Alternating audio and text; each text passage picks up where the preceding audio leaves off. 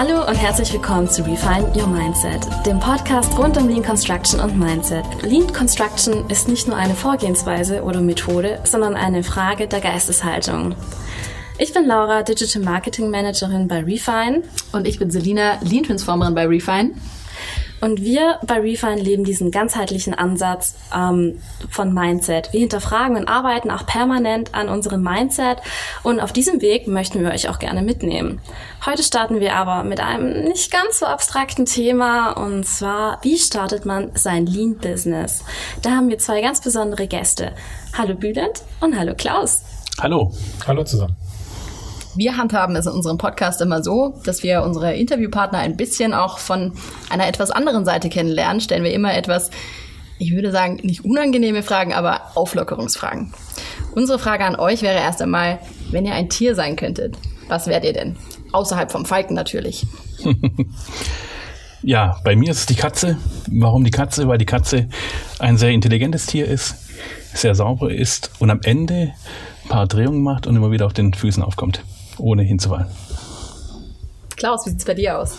Ich ein Tier wäre, wäre ich ein Delfin. Mhm, Delfine sind äh, zum einen natürlich Säugetiere, die auch extrem intelligent sind, aber zum anderen haben die zwei Eigenschaften, die ich mit Lean äh, sehr stark in Verbindung bringe.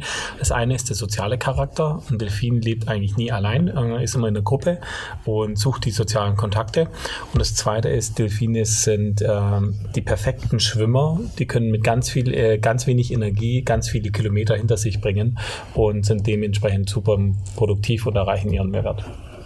Spannend. So, wir haben euch jetzt ja schon mal von ein bisschen anderer Seite kennengelernt. Jetzt wollen unsere Hörer natürlich auch wissen, wer als Person seid. Fangen wir doch bei dir, Bülent, an. Möchtest du unseren Hörern mal erzählen, wer du denn bist? Ja, klar. Äh, mein Dialekt nach wisst ihr, ich bin Schwabe, in Schwabenland geboren und aufgewachsen. Ursprünglich kulturell in der Türkei verankert, aber hier, wie, wie gesagt, geboren und aufgewachsen. Habe im alten Jahrtausend noch Projektmanagement Bau studiert. Ja, das dann kann man tatsächlich studieren. Habe dann an der Hochschule auch einen Klaus kennengelernt. Damals damals noch Student von mir gewesen. Und wir haben uns, glaube ich, äh, Klaus, 2008 oder 2009 das erste Mal getroffen an der Hochschule. Mhm. Und dann wieder 2010. Äh, 2009. Oder 2009, genau in dem Projektmanagement-Laden, wo wir gemeinsam waren ich habe lange Jahre lang Projektmanagement gemacht in Unternehmen und habe äh, irgendwann festgestellt, dass Projektmanagement an sich nicht das ist, was ich eigentlich machen möchte. Und habe damals, wie gesagt, den Klaus wieder gesehen und gemeinsam haben wir dann so ein bisschen diese Idee äh, gesponnen, äh, die dann letzten Endes zu Refine geworden ist. Genau, erstmal so viel dazu. Vielleicht kann ich noch mal was ergänzen. Klaus, wie sieht es mit dir aus? Ähm, ja, wie, wie, du schon erwähnt hast, äh, haben wir eine gemeinsame Vergangenheit mit der Hochschule Biberach, äh, wo wir beide studiert haben, beide unter Professor Röstner. Das ist auch so ein Verbindungsmitglied.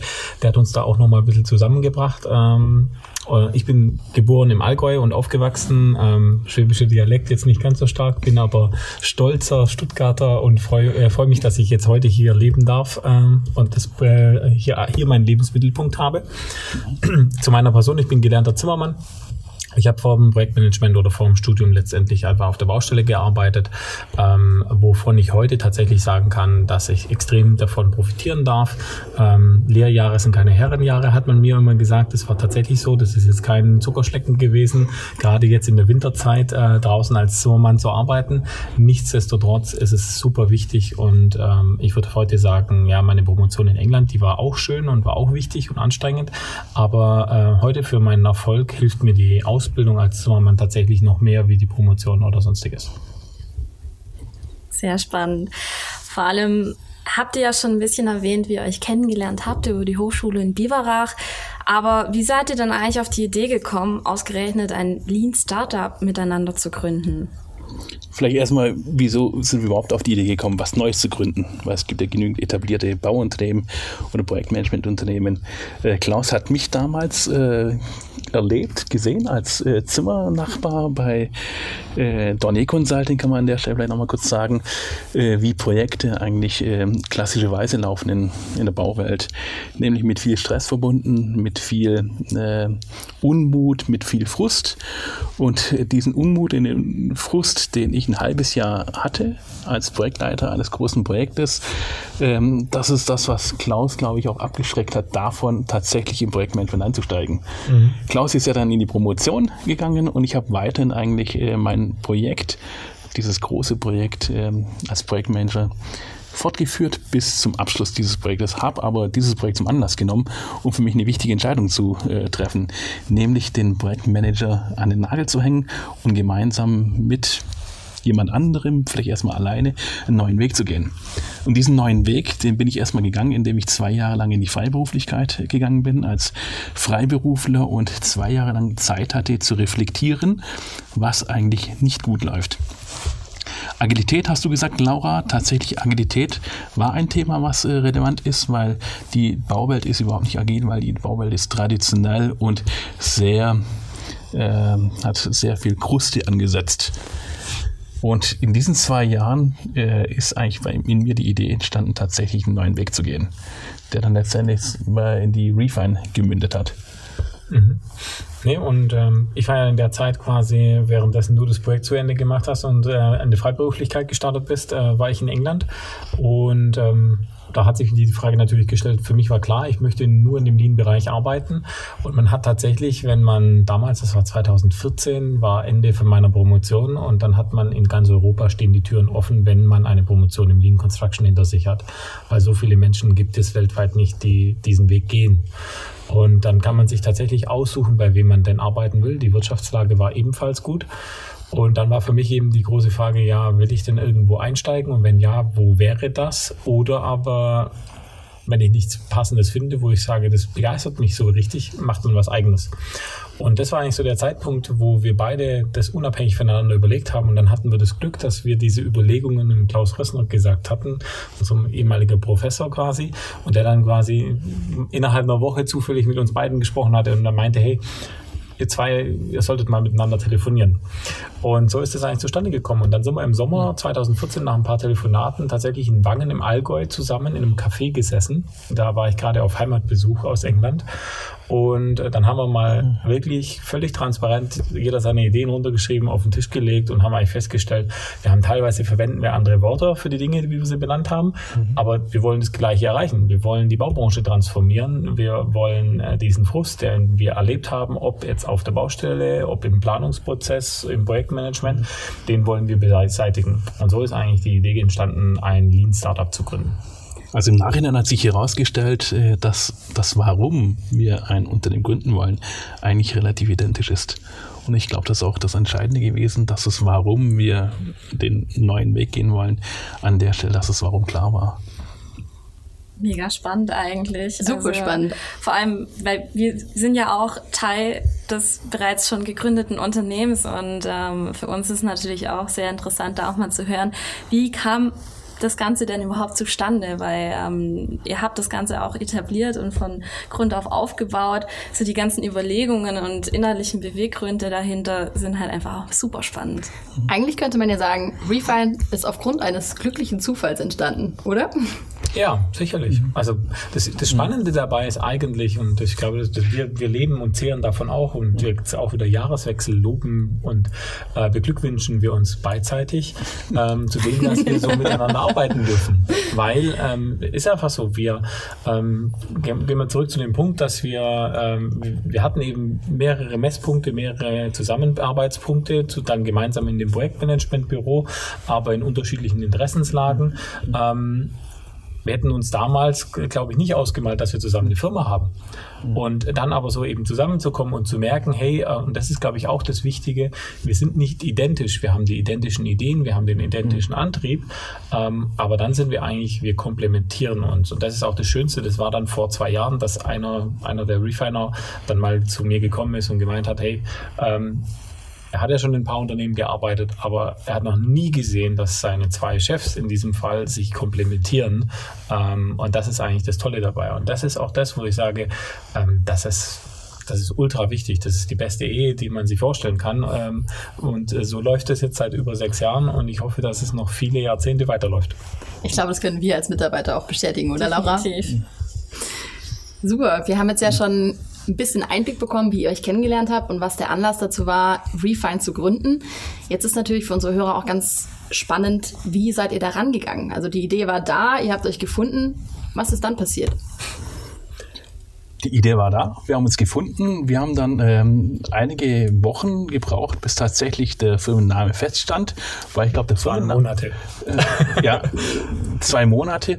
Ähm, aber im Prinzip, ihr habt ja äh, in der Anmoderation auch gesagt, äh, Lean Startup, ein agiles Unternehmen. Wir hatten keinen großen Plan, wie wir das Unternehmen aufbauen. Wir wussten nur, warum wir es machen. Und das Wie ist dann eigentlich sukzessive entstanden. Also einen großen Plan, was wir in einem, in zwei, in drei Jahren erreichen wollten, wussten oder kannten wir damals eigentlich noch gar nicht. Wir wussten aber, dass wir alles erreichen wollen, zufriedene Kunden wollten wir immer haben.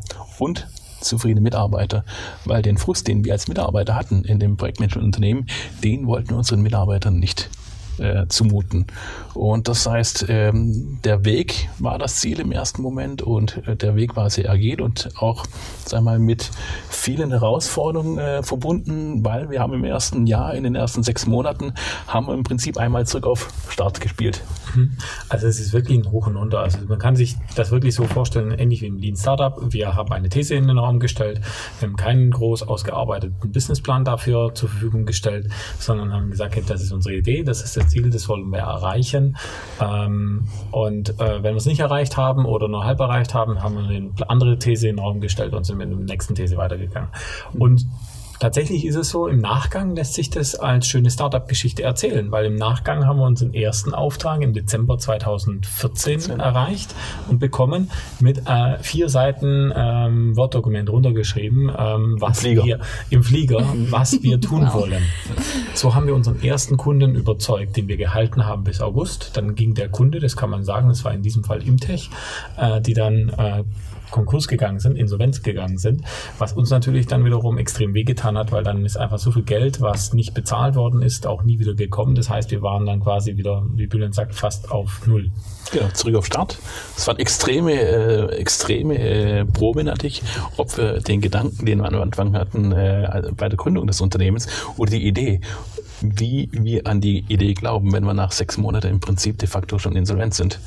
Und es war aber eine Initialzündung im Nachhinein. Es war eine Initialzündung und es hat uns äh, letztendlich einen Boost gegeben an der Stelle, weil wir haben die zum Glück die harte Schule von Betriebswirtschaft dort ganz schnell kennengelernt. Wenn man so stark äh, von einem Kunden oder wenigen Kunden abhängig ist, dass das einfach nicht richtig und nicht gut ist. Ähm, wir hatten zu dem Zeitpunkt schon Mitarbeiter, ähm, die wir bezahlen mussten und dann kommt man auch auf den Punkt, dass man dann als Gründer sich selbst kein Gehalt auszahlt, äh, von dem Ersparten lebt, die Mitarbeiter aber weiter durchfüttert. Ähm, und natürlich die Monate, Wochen zählt, bis man neue Aufträge hat. Was aber auch noch wichtig ist, glaube ich, für die Startphase, ähm, das fand ich auch noch ganz spannend, ist, ähm, man lässt sich in, inspirieren. Man lässt sich mit ein paar Grundideen, mit ein paar Grundsätzen inspirieren. Und ich glaube, entgegen klassischen Business Development mit sauberen Geschäftsplänen oder sonstigen, haben wir eigentlich beide unsere ja, Lieblingsliteratur zusammengetragen und haben da tolle Ideen und Inspirationsquellen gefunden, wie zum Beispiel Simon Sinek Start with Why, äh, ein Klassiker. Ähm, dann äh, haben wir uns ausgetauscht und haben uns beidseitig Bücher dann gegeben, wie zum Beispiel auch Robert Kiyosaki, äh, Rich Dad, Poor Dad, das wir gelesen hatten. Und auch aus dem Consulting heraus äh, sind wir am Anfang bei Alan Weiss gewesen, äh, Million Dollar Consulting Company ähm, quasi. Also man lässt sich inspirieren durch Literatur. Ähm, und, und das Schöne zu sehen ist, manche Dinge lassen sich einfach nicht umsetzen. Mag sein, dass das an uns liegt, mag sein, dass das einfach eine nette Geschichte im Amiland ist, die hier in Europa nicht so richtig fruchtet. Und dennoch, die meisten, fast alle Ideen, die müsstet ihr als Mitarbeiter heute eigentlich auch noch finden. Ja, das stimmt. Ähm, also wir lernen ja super gerne aus Fehlern. Gibt es Dinge, die ihr im Nachhinein vielleicht anders gemacht hättet? Im Nachhinein, Klaus hat es ja vorhin schon gesagt, äh, am Anfang haben wir im Prinzip unsere Karten oder alles auf eine Karte oder zwei Karten gesetzt. Das heißt, wir hatten ein, zwei Kunden, die wir am Anfang hatten, waren größere und auch lukrative Projekte, bis eben eine der zwei oder drei Kunden in die Insolvenz gegangen ist. Und das war mit Sicherheit auch ein Thema, wo wir im Nachhinein lernen durften, eben nicht immer nur auf ein, zwei Kunden zu setzen. Das war mit Sicherheit ein Thema, wo wir im Nachhinein aus Fehlern gelernt haben. Ansonsten äh, richtige Fehler, nochmal zurückgeblickt in die letzten fünf, sechs Jahre. dürfen wir behaupten, haben wir eigentlich wirklich nicht gemacht. Wo wir sagen müssen, das war ein Fehler. Ja, wirklich Fehler nicht. Es gibt ein paar Dinge, wo man, wo man lang, länger dafür gebraucht hat, sie zu realisieren. Mhm. Beispiel, ähm, wir haben es, wir haben sehr lange, äh, tat es unglaublich weh, jeden Mitarbeiter zu verlieren. Also wenn nur ein Mitarbeiter ging, auch wenn es davor klar war, dass der für ein Jahr da ist und dann in Masterstudium wieder gehen möchte, das tat unglaublich weh, mhm. ähm, weil man einfach irgendwie das so als Familie aufbaut. Und das hat sehr lange gedauert, eigentlich zu verstehen, dass es auch ein Geschenk ist fürs Unternehmen. Weil Fluktuation ist nichts Negatives. Es ist sogar zwingend erforderlich, weil entweder wachsen, wachsen Unternehmen so schnell, dass so viele neue Persönlichkeiten dazukommen, um die Kultur weiter zu dem Teig der Kulturentwicklung zu kneten. Oder aber es, ich brauche eine Fluktuation. Und das hat einfach drei Jahre gedauert für mich und Bühlen zu akzeptieren und zu lernen, dass Fluktuation elementar wichtig ist. Und heute ist es so, dass wir sogar da drauf schauen und verrückterweise zu Leuten sagen, hey, wenn lange die Personen nicht mehr gehen, dann machen wir irgendwas falsch, dann passiert was nicht, dann entwickeln wir uns nicht weiter. Weil wenn ein Unternehmen sich schnell weiterentwickelt, ist es auch völlig normal, dass die Wege mal auseinandergehen und auch wieder zusammenführen in Zukunft diese Grundhygiene, nenne ich es jetzt mal, äh, im Team, die brauchen wir, mhm. weil Fluktuation führt auch dazu, neue Charaktere kommen rein, neue Ansätze kommen rein und neue Ideen. Und was wir auch gelernt haben in den letzten Jahren ist, dass äh, wir haben am Anfang versucht, als klassisches äh, Lean-Unternehmen natürlich auch zu standardisieren, versuchen auch Mitarbeiterentwicklung zu standardisieren, haben, persönlich habe ich aber auch äh, lernen dürfen, dass jeder Mitarbeiter doch anders ist tatsächlich und du jedem Mitarbeiter sein eigenes Feld geben musst, seinen eigenen Garten geben musst, in dem er auch äh, seine Arbeit verrichten darf. Und das hat auch so die ersten zwei, drei Jahre gebraucht, bis wir das verstanden haben, dass wirklich jeder Mitarbeiter unterschiedlich ist. Nicht jeder möchte unbedingt Senior Transformer oder Senior Consultant damals werden. Es gibt auch Mitarbeiter, die andere Wege gehen wollen und das haben wir mit Sicherheit auch gelernt, dass nicht jeder Mitarbeiter gleich ist und vor allen Dingen nicht die gleichen Anforderungen hat an die Entwicklung wie andere Mitarbeiter. Absolut, du hast ja vorhin schon angesprochen, Bülent. Ähm, ihr wart dabei, ein sehr agiles Unternehmen zu gründen und Agilität erfordert ja auch immer ein bisschen Flexibilität, aber auch mhm. verschiedene Persönlichkeiten, die sich gegenseitig ergänzen. Und der Klaus hat auch vorhin schon angesprochen, dass das Thema Kultur sehr wichtig war.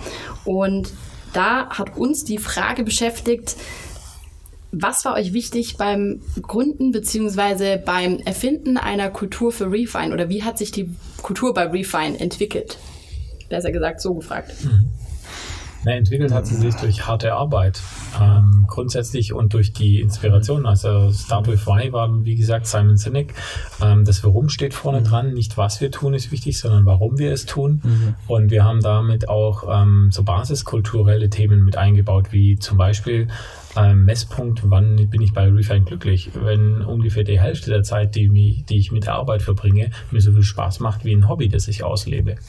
Ähm, du sagst auch immer, wenn du morgens hier reinläufst ins Büro ähm, oder hier hochkommst, das ist, das fühlt sich nicht an wie Arbeit.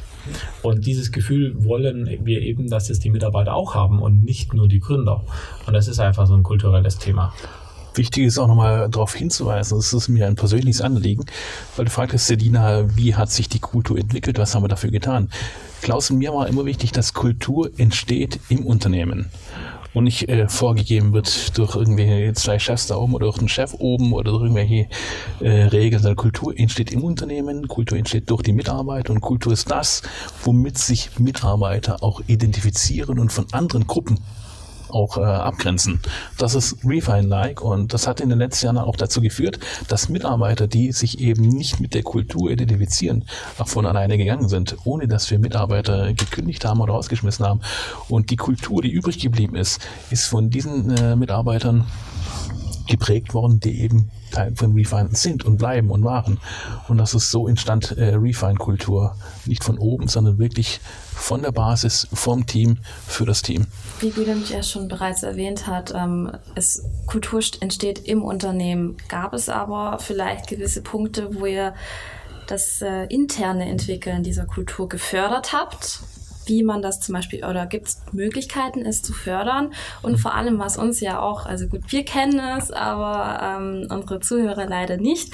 Und zwar, wie ist denn die Kultur bei Refine? Ja, interessante Frage Wir haben ja da auch externe An Anstöße gebraucht. Uns hat eine verrückte Ägypterin gebraucht, die uns äh, vorletztes Jahr geholfen hat, die Refine Codes in Form eines Kurzvideos oder einer Kurzdia-Show einfach auch zu äh, verbildlichen und zu verschriftlichen. Und diese Codes, die haben tatsächlich, das war so der Träger äh, die Träger der Information, diese Refine-Codes, die haben tatsächlich geführt, dazu geführt, dass ich, dass eine Identifikation entstand im Unternehmen. Und es hat uns geholfen, dabei diese Kultur nicht nur äh, entstehen zu lassen, sondern auch die Kultur äh, zu visualisieren und die Kultur zu kommunizieren. Also es hat schon noch ein paar externe Anstöße gebraucht, um die Kultur auch tatsächlich äh, zu verbildlichen an der Stelle. Und ähm, welches Bild ist denn dann dabei entstanden von Refine und, deren, und dessen Kultur? Für unsere Hörer, Billen überlegt gerade, Klaus, vielleicht magst du dazu ein paar Worte sagen? Also ich glaube, Laura, du hattest ja noch gefragt, wie, wie das Ganze gestartet ist. Als Gründer hast du natürlich auch, wir waren die ersten drei Monate, waren wir zu zweit ähm, und dann ist die erste Refinerin, damals Theresa, zu uns gekommen. Ähm, und da hat man natürlich für die Kulturaufbau, man hat eine Idee, man hat eine Vision, die man erstmal versucht, selbst vorzuleben. Und das ist letztendlich so der Startpunkt. Und ähm, ja, und wie gesagt, was wir damals gelesen haben, wir haben zum einen sehr viel rausziehen können und das mag jetzt zwar ein bisschen hart klingen für die Firma, bei der wir gearbeitet haben, aber wir haben tatsächlich, wir haben einen Grundsatz mitgenommen. Wir haben in unserer Berufslaufbahn nicht so viele Beispiele ge gehabt, gefunden, wo wir gesagt haben, hey, so wollen wir es machen, wenn wir ehrlich sind eigentlich 98 Prozent der Dinge, die wir erlebt haben, von wie stellt man Rechnungen, wie geht man mit Kunden um, wie geht man mit Einstellungen von Mitarbeitern um, ähm, etc., haben wir gesagt, beidseitig gesagt, äh, mit jeder seiner unterschiedlichen als auch mit der gleichen Erfahrung, lass es uns anders machen. Wir fanden das damals nicht gut genug für Refine. Es muss besser sein, es muss anders sein. Und wir sind auch häufig einem Grundsatz gegangen, und zwar einer der mit Gründe, warum ich gesagt habe, direkt nach der Promotion und einem kurzen Aufenthalt in einem Startup in England eben nicht zu einem der bekannten Big Five Beratungen zu gehen und zu sagen, hey, jawohl, nimmst du da noch einen Arbeitsvertrag mit, machst nochmal ein, zwei Jahre dort, was ja viele tun und dann vielleicht selbstständig, weil da haben wir uns beide in die Augen geschaut und haben gesagt, na gut, was machen wir dann? Dann hat einer von uns irgendwo sich vorprogrammieren lassen und ist die schlechte Kopie von dem, wo er war. Und deswegen sind wir, äh, sind wir ganz oft rangegangen, nein, lass uns neue Wege gehen, auch wenn es manchmal hart ist, die Dinge neu zu entwickeln, aber lass es uns so entwickeln, wie wir glauben, dass es von der Kultur besser zu Refine passt. Die Laura hat es ja vorhin schon angesprochen. Wir kennen alle die Kultur von Refine, aber wie würdet ihr beide jetzt unsere Kultur beschreiben? Ja, sie ist authentisch, nicht perfekt, authentisch, auch nicht ähm, glatt geschliffen. Das heißt, wir haben Ecken und Kanten. Klaus hat schon vorhin gesagt, ähm, ja, etwas anderes machen. Wir bleiben anders tatsächlich. Und die Kultur ist Agilität. Wir haben da mal ein gutes Beispiel dafür, äh, was Agilität tatsächlich heißt. Es gibt in Indien äh, gibt's äh, eine, eine Ortschaft, wo äh, du, es ist ein riesen Stadtteil, wo eigentlich nur Wäsche gewaschen wird. Ähm, das ist so, du bringst morgen deinen Wäschekorb hin es weiß kein Mensch, wie es funktioniert. Aber Dobi Chat. Äh, wie heißt diese Stadt? Dobi in Mumbai. In Mumbai, genau. Und Dobi Chat heißt diese große Waschanlage. Du genau. bringst das Stück Wäsche dorthin und es wird felsenfest und sicher am Abend wieder zu dem Ausgang hingebracht, wo du es gebracht hast. Das ist chaotisch. Weg die Wäsche ja? geht, ist völlig chaotisch. Man kann von der Brücke oben reinschauen. Mhm und man weiß eigentlich nicht, wo das alles hinläuft und es ist eigentlich völlig verrückt, dass innerhalb von wenigen Stunden das richtige Wäschestück zusammenbleibt, weil die getrennt werden nach Farben und allem drum und dran und findet seinen Weg wieder raus. Und ich glaube, das beschreibt auch die Kultur. Ähm, wir haben eine Kultur, mhm. die ist authentisch. Wir haben eine Kultur, die ist fast-paced. Also viele, die von Baufirmen, von Konzernen kommen, sind völlig verblüfft, was wir eigentlich in einer Woche oder in drei Monaten auf die Beine stellen und mit unseren Kunden und den Projekten äh, für eine Pace fahren. Das ist aber, weil wir die, den vollen Fokus und Konzentration auf Wertschöpfung haben. Value. Was ist der Value für den Endkunden? Was ist der Value für unsere Kunden? Wie bringen wir mehrere Menschen dazu mitzuziehen? Und dann entsteht ein extremer Fluss und ein Sog. Und ich würde es sogar so beschreiben, mhm die Refine-Kultur kann man sich wirklich so vorstellen, es gibt Gebäude und Menschen und Teams, da läuft man rein ähm, und man spürt einen gewissen Vibe. Man spürt, da vibriert die Luft, da, da ist was, ich kann es nicht beschreiben und in Worte fassen, aber es ist etwas, was anziehend ist, es ist etwas, was ansteckend ist. Und jeder, der freitags mal bei uns beim Refine Call war, äh, selbst auch Niklas Modig, der hier bei uns in den Räumen war, ähm, der kann bestätigen, dass da ein gewisser Vibe vorliegt. Und dieser Vibe kann man nicht richtig greifen, aber der ist super wichtig. Tatsächlich muss ich sagen, dass ihr mich mit diesem Vibe damals gecatcht habt. genau dieser Vibe hat mich überzeugt, bei Refine sein zu wollen. Und es war auch gerade, was wir gerade erlebt haben, ein wunderschönes Beispiel davon, wie sehr ihr euch eigentlich ergänzt. Und für unsere Hörer, das passiert nicht nur einmal zufällig, sondern das ist mhm. wirklich so. Und ihr habt es vorhin schon gesagt, wie Ehepartner. Besser. Genau, ihr ja. bessere Ehepartner. Das dürfen unsere Frauen nicht ja. ja, vielleicht nicht. Ähm, ja, wir telefonieren, glaube ich, auch öfters ja. mit unseren Frauen. Also, für einen Podcast passt das ja rein und äh, das teilen wir auch wirklich gerne. Ähm, im Endeffekt, wir telefonieren jeden Arbeitstag mindestens miteinander und tauschen uns aus. Wir sind eigentlich immer up-to-date mit den wichtigsten Dingen. Das ist nicht systemisch, das ist jetzt nicht Zwang, sondern es passiert aus dem Unterbewusstsein heraus, das passiert heraus, weil wir wissen, die Firma braucht das. Ähm, und wir benötigen das, glaube ich, auch für untereinander. Und die einzigsten Tage im Jahr, wo wir nicht telefonieren, das ist dann, wenn einer von uns beiden Urlaub hat dann respektieren wir den Abstand, dann respektieren wir die Erholungsphase. Aber ansonsten ist es wirklich so, und wenn es nur ein kurzes Gespräch ist, kurzer Check-in, ob alles okay war, ähm, geht es den Austausch. Und das seit sechs Jahren, mhm. das ist schon äh, bemerkenswert. Ja. Das ist auf jeden Fall sehr schön und cool vor allem, dass ihr so einen nahen Draht zueinander habt. Aber vielleicht noch mal kurz für unsere Zuhörer, die nicht ganz so in unserer kleinen Refine-Welt unterwegs sind. Wer ist denn Niklas Modig? Niklas Modig ist ähm, der Autor äh, von dem meistverkauften Lean-Buch. Ähm, das ist Lean, das ist Lean. Ich glaube, gibt es in fast allen Sprachen. Und er hat letztes Jahr 2020, meine ich, über 300.000 Exemplare davon verkauft. Und das ist ähm, einer unserer Netzwerkpartner, mit denen wir zusammenarbeiten. Unter anderem, äh, wenn es darum geht, eben ähm, Lean-Mindset und Lean-Kultur in Unternehmen zu bringen über Online-Lernplattformen.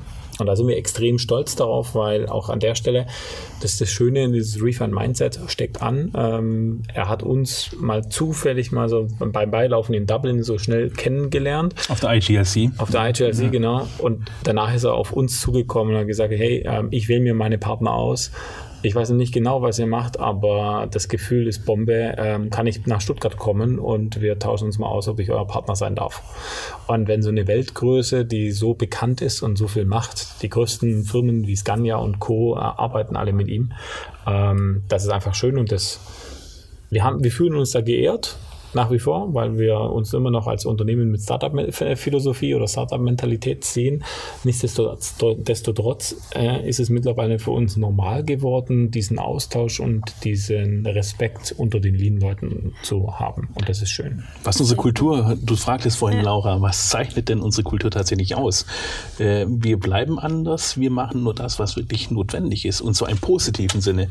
Äh, nur das, was Klaus hat vorhin gesagt, wir fokussieren uns auf die Wertschöpfung und alles, was nicht wertschöpfend ist, lassen wir per se weg. Auch das Beispiel mit Niklas Monig ist eigentlich, es entsteht einfach äh, aus der Praxis heraus, aber die Kollaboration mit Niklas, dafür brauchen wir keinen Vertrag.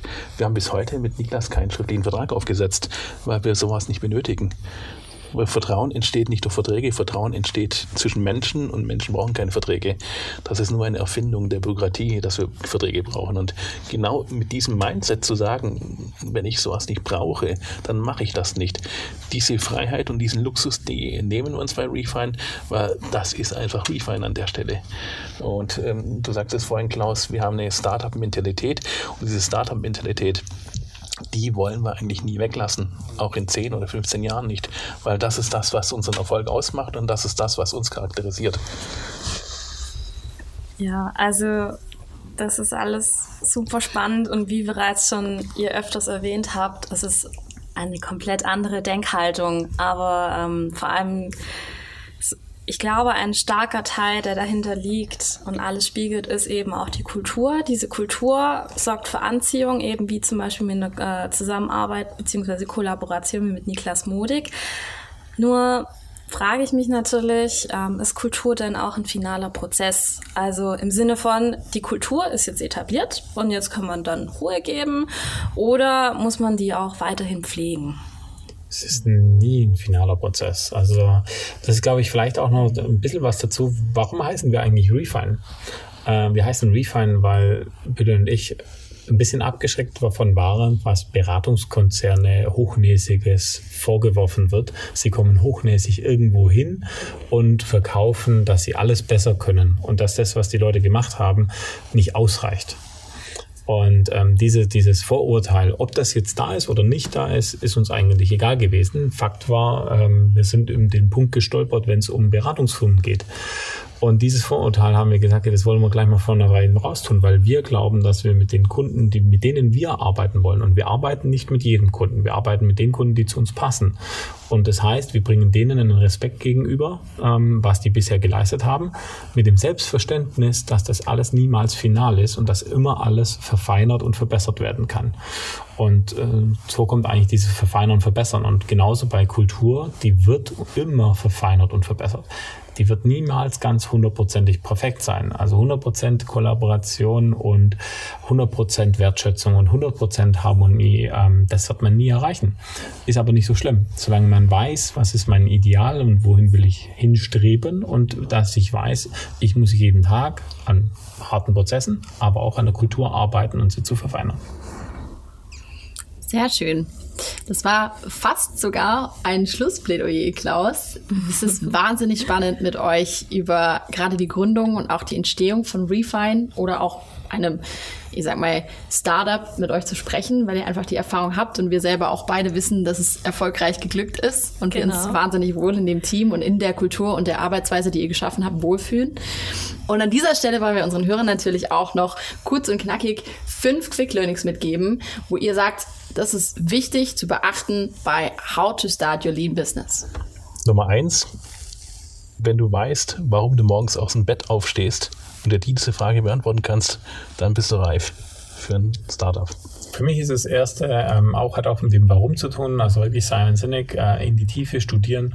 Ähm, aber wenn ich das zusammenfassen darf, Geld ist ein Abfallprodukt. Das muss man sich immer wieder einreden. Arbeite mit den Menschen zusammen, mit denen du Spaß hast definiere Produkte, definiere sie verrückt, aber definiere definitiv Produkte und fange nicht an, in die gleichen Geschäftsmodelle einfach aufzusetzen, irgendwie Euro mal Stunde und an den Markt zu gehen. Und Nummer fünf, sei überzeugt von deinen Produkten und von deiner Qualität.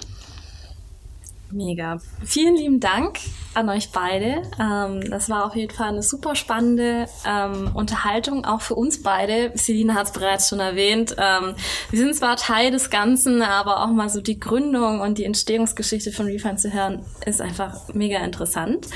Ähm, das war's dann aber auch schon für heute. Vielen lieben Dank, Bülent und Klaus, dass ihr euch die Zeit für uns genommen habt, um mit uns auch mal darüber zu sprechen, wie man ein Lean Startup gründet. Ähm, wir freuen würden uns auf jeden Fall noch freuen, wenn wir euch auch mal noch ein weiteres Mal hier begrüßen dürften.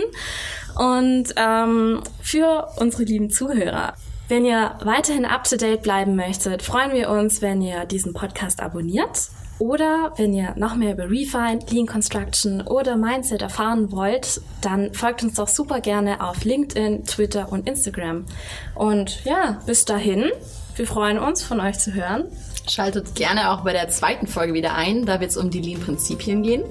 Und macht's gut. Ciao. Ciao. Tschüss. Tschüss.